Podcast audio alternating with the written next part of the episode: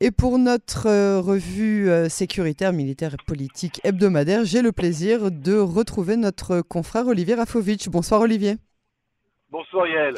Ravi de vous retrouver euh, cette semaine, évidemment une semaine euh, très chargée hein, en événements sécuritaires et on va commencer par parler euh, bien évidemment des conséquences de ce terrible attentat meurtrier dans la ville de Beersheba, attentat qui a coûté la mort à quatre Israéliens et qui a été perpétré par un bédouin du Negev de la localité de Khoura.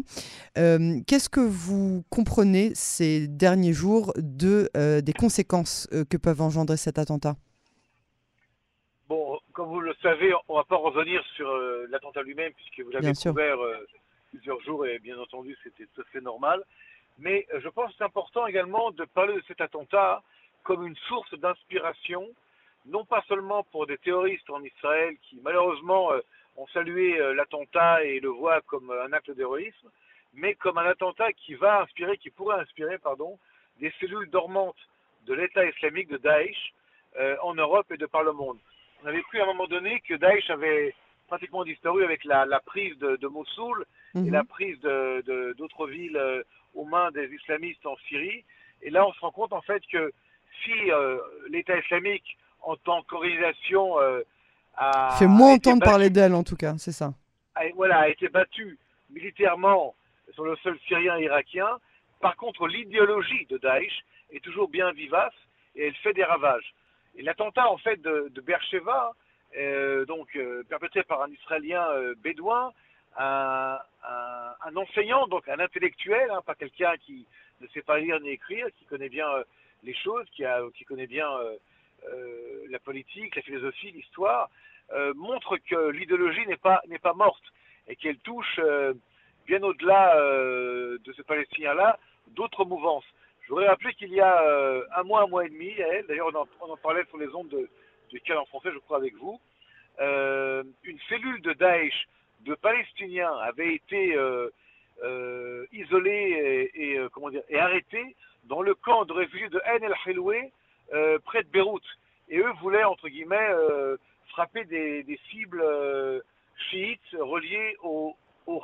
Donc nous voyons qu'il y a dans cet attentat de Beersheba et dans la cellule terroriste palestinienne au Liban une connexion. Et la connexion n'est pas euh, le Hamas, c'est l'État islamique. Et la question qui se pose, est-ce que l'État islamique est en train de euh, recruter parmi les Palestiniens? Est-ce qu'il y a une compétition, entre les groupes euh, salafistes classiques, terroristes et l'État islamique?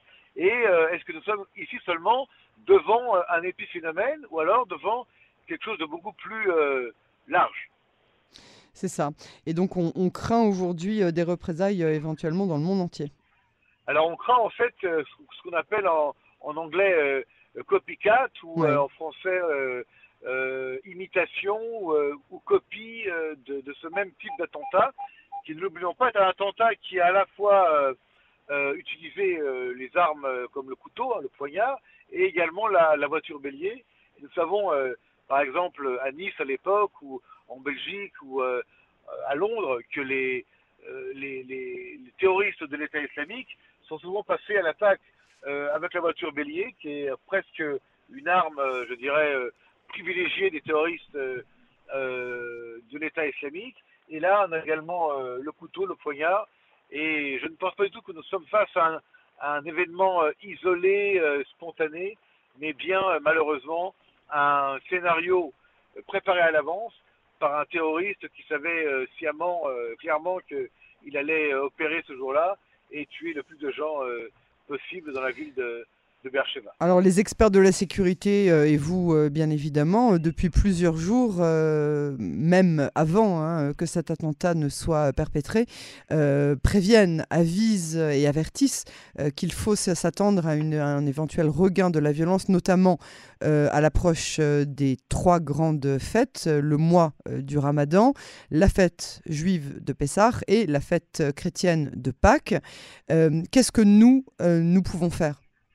Alors, au-delà de cela, il y a euh, le, euh, le, le, 30 mars, dans quelques jours, où sera célébré, entre guillemets célébré, hein, le jour de, la terre, Yom el Ard, qui est la journée euh, des Palestiniens, des Arabes, qui, ce jour-là, manifestent contre la création des émissions de, l'État d'Israël. Et en général, cette journée-là est marquée par des marches, par des manifestations, parfois par des actes de violence.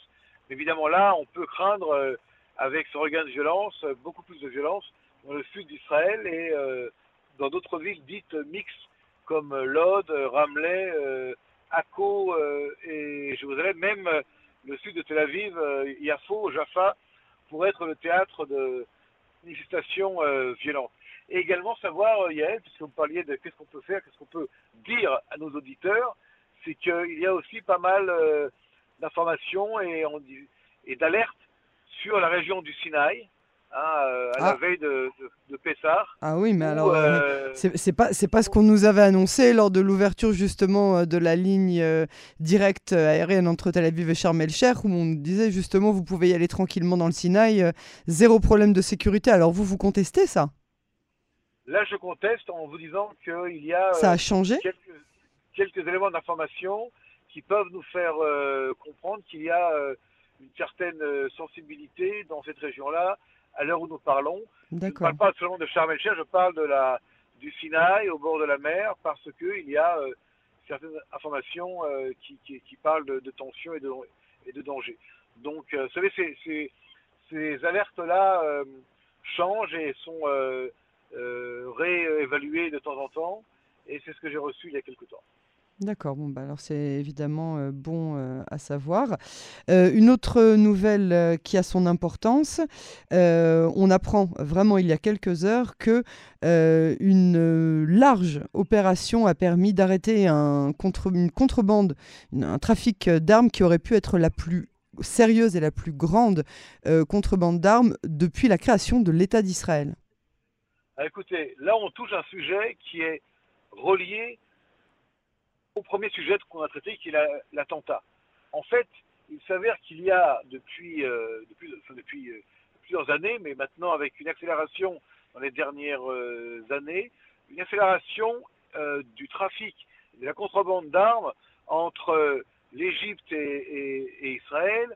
on sait aussi que la Jordanie et Israël sont également des points sensibles. On parle du sud d'Israël, on parle également du nord, à la frontière nord avec des Libanais et des, Arabes israéliens au nord d'Israël, il y a en fait, si vous voulez, tout un marché qui, pourrait être de plusieurs centaines de millions de dollars, même peut-être plus, où se mêle une activité de contrebande et de trafic, à la fois de drogue et à la fois d'armes et de munitions, euh, avec des, passeurs, des trafiquants qui utilisent des points sensibles dans la frontière.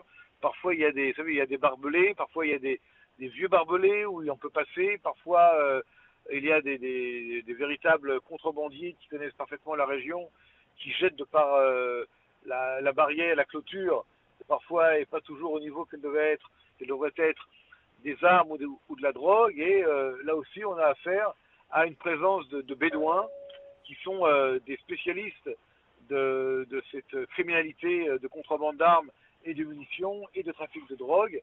Et là aussi, la police et les forces de sécurité font un gros, gros travail. D'ailleurs, nous, devons saluer aujourd'hui, euh, comme vous l'avez dit vous-même, cette prise euh, très importante, historique, euh, d'armes par les forces de sécurité qui, par cela, à la fois bloquent et, je dirais, empêchent la, pègre et les, groupes mafieux d'avoir des armes, mais également ces armes-là, comme nous le savons, peuvent aller et, transférer dans les mains de, de, de groupes terroristes et la, liaison entre la mafia et les groupes terroristes est une liaison, on va dire, euh, presque naturelle. Donc, très beau travail de fait qui demande à la fois des forces sur place, du renseignement, euh, mais attention, euh, dans cet univers de, nouvelles frontières de paix, nous sommes en paix avec la Jordanie, nous sommes en paix avec l'Égypte. Il y a donc des relations magnifiques au niveau politique, au niveau militaire, au niveau officiel mais ces frontières sont parfois perméables, euh, et vu qu'elles sont perméables parce qu'il y a un état de paix, elles peuvent également permettre euh, la perméabilité euh, à d'autres choses qui sont beaucoup moins sympathiques.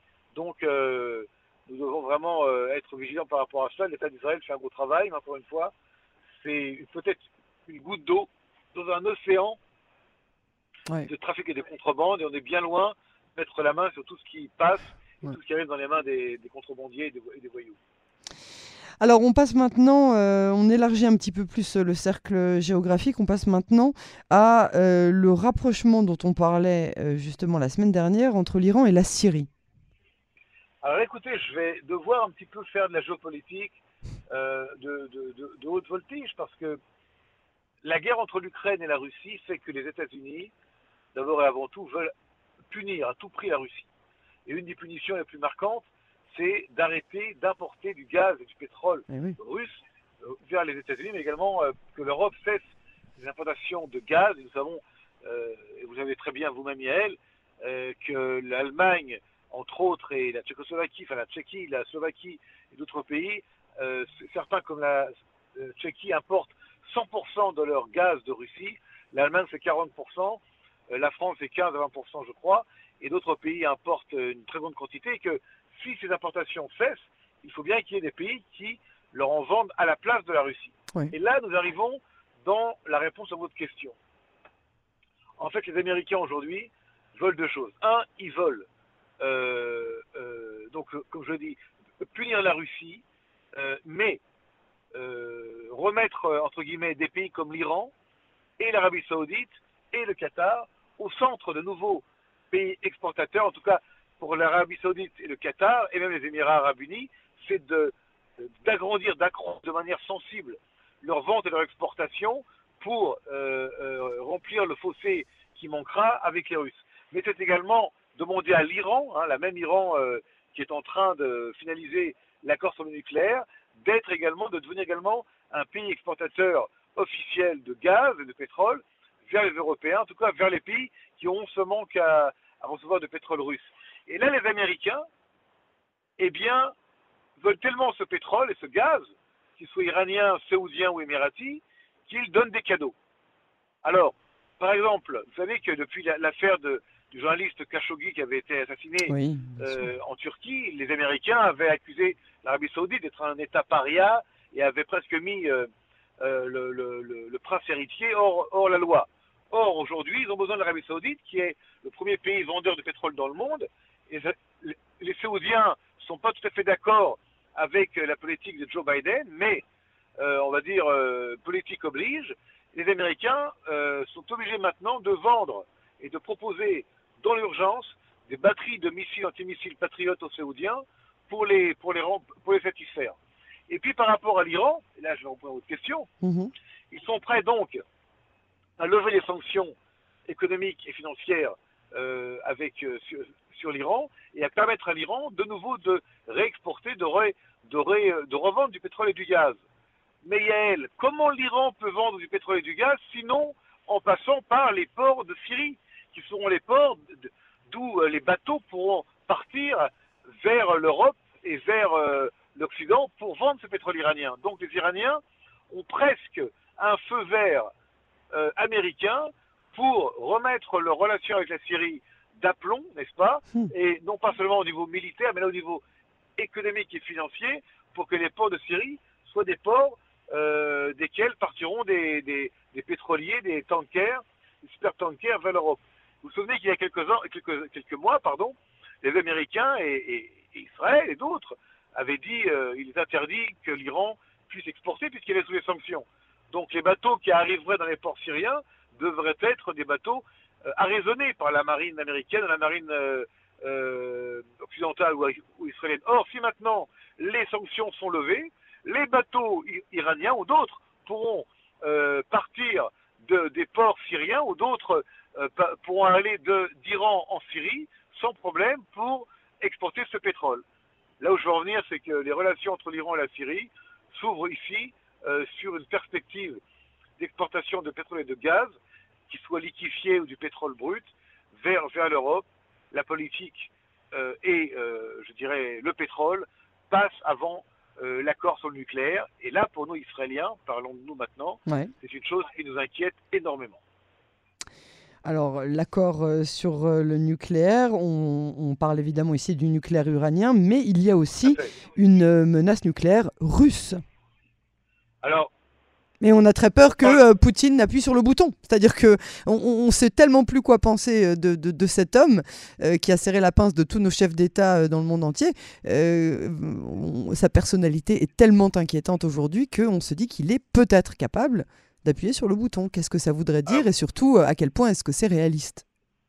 Alors, vous êtes dans, le vrai. Et là aussi, on va faire un petit peu d'analyse. Euh, avec ce que nous savons, hein, et avec beaucoup d'humilité et beaucoup de prudence, puisque ce sont des sujets qui sont pour le monde entier euh, dans une incertitude la plus grande, et tout dépend d'un seul homme, Poutine, et de son cerveau. Personne d'autre que lui sait ce qui se passe réellement dans sa tête et qu'est-ce qui va se passer demain ou même euh, d'ici une heure.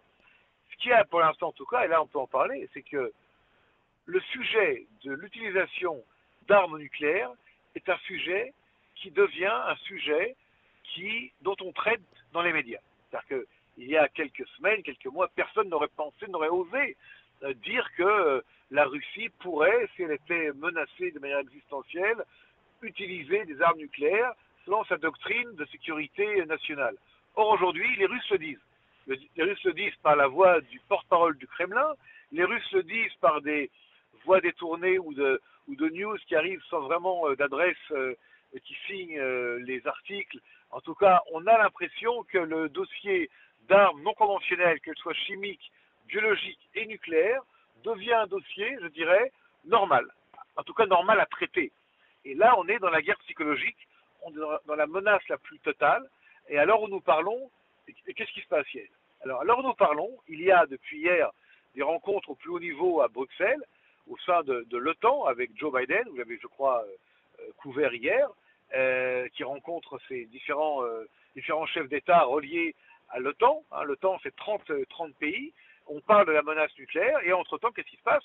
La France, par exemple, hier, déploie trois sous-marins nucléaires d'attaque euh, dans différentes mers et passe à un exercice de missiles balistiques tirés d'un sous-marin nucléaire, heureusement un missile non armé, n'est-ce pas, mais pour vérifier ce qu'ils appellent la, force de dissuasion euh, tranquille euh, de la France. Parce que l'espace militaro-médiatico-psychologique change d'aspect depuis maintenant une semaine, une semaine et demie, avec des menaces euh, du côté russe, avec des, prises de position qui sont, je dirais, incroyables de la part de M. Joe Biden, le président des USA, qui parle d'informations selon lesquelles les Russes pourraient utiliser des armes chimiques ou des armes biologiques et ce serait évidemment une ligne rouge que la Russie franchirait. Ligne rouge, j'entends par là, Yael, Cassius Belli. Cassius Belli avec qui? Non pas seulement avec l'Ukraine, mais avec l'OTAN. Donc nous sommes dans une situation, si vous voulez, où pour l'instant la guerre est sur le territoire ukrainien, mais il y a de nombreuses menaces autour de, de cela. Pour l'instant, et on, l'a entendu encore aujourd'hui, euh, Vladimir euh, Zelensky demande à l'OTAN de l'aider, demande à l'OTAN des armes, il appelle l'OTAN à l'aider vite parce qu'il dit que si l'OTAN n'aide pas l'Ukraine, ce sera le tour d'autres pays ensuite. D'autres pays ensuite, c'est en fait une guerre, une guerre entre l'OTAN et la Russie. Et dans ce cadre-là, eh bien, euh, le dossier nucléaire euh, qu'on pensait, je dirais, oublié, heureusement depuis euh, la Seconde Guerre mondiale, depuis Nagasaki et depuis Hiroshima, qu'on pensait être un, dossier théorique et non pas euh, pratique, et eh bien, euh, redevient un dossier d'actualité avec un homme d'État, Vladimir Poutine, qui aujourd'hui, semble-t-il, gouverne seul. On n'entend plus parler du tout de son ministre de la Défense, qui aurait disparu, hein, disparu des radars, disparu de la presse. On n'entend plus du tout parler de son chef d'état-major, qui lui hmm. aussi aurait disparu. Donc, qui gouverne l'armée euh, russe, qui gouverne les forces euh, euh, stratégiques et tactiques nucléaires de la Russie, si c'est Vladimir Poutine, beaucoup de questions sont, à poser aujourd'hui quant à la nature de la volonté de cet homme-là, qu'est-ce qu'il veut, où veut-il aller? Et jusqu'à quand il est prêt à aller dans cette guerre-là qui a encore d'énormes, nombreux, quand je dis énormes, nombreux points d'interrogation quant aux dangers potentiels qui, qui vont avec cette crise qui n'est pas encore terminée. À l'heure où nous parlons ce soir, ce soir, euh, nous sommes dans le, 20, dans le un mois et un jour euh, du, début de la guerre. et on n'en voit pas la fin du tout pour l'instant. Non, on n'en voit pas la fin du tout, du tout. Euh, mais en tout cas, euh, merci beaucoup Olivier Rafovitch pour votre analyse, toujours aussi intéressante et pertinente. Hein. L'affaire, toutes ces affaires-là sont à suivre et on vous retrouve bien évidemment la semaine prochaine pour la suite de vos analyses sur Canon français. Merci beaucoup Yael et permettez-moi encore par votre biais de transmettre aux familles euh, des, victimes de cet attentat de Bercheva.